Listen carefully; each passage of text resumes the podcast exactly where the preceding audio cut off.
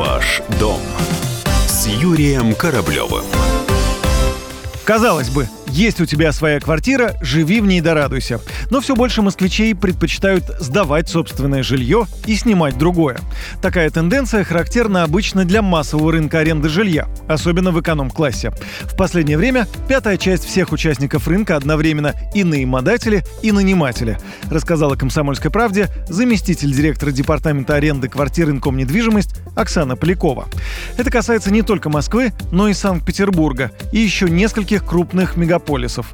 В городах поменьше рынок аренды не так развит. Вот такой простой пример. Семья москвичей Дианы и Арсения недавно стала сдавать свою однушку в Выхине и перебралась в двухкомнатную квартиру на Соколе. Затеяли они такой переезд, потому что ждут ребенка. И видят в этом пока одни плюсы. Мужу на работу пешком можно ходить, район хороший, будет где погулять с ребенком.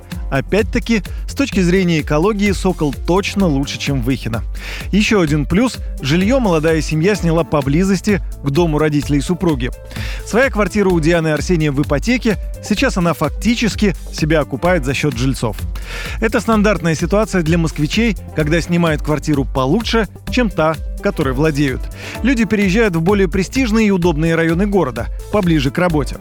Но возникает вопрос, почему нельзя продать и купить в том районе, в каком хочешь жить? Ответ простой.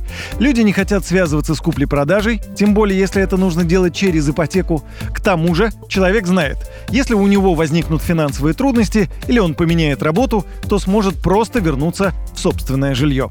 И вообще хочу отметить, что в целом рынок движется к формуле «не владеть, но снимать». Эта тенденция наблюдается во всем мире. Это касается не только жилья, но и, например, автомобилей. Посмотрите, как быстро развивается каршеринг. Ваш дом с Юрием Кораблевым.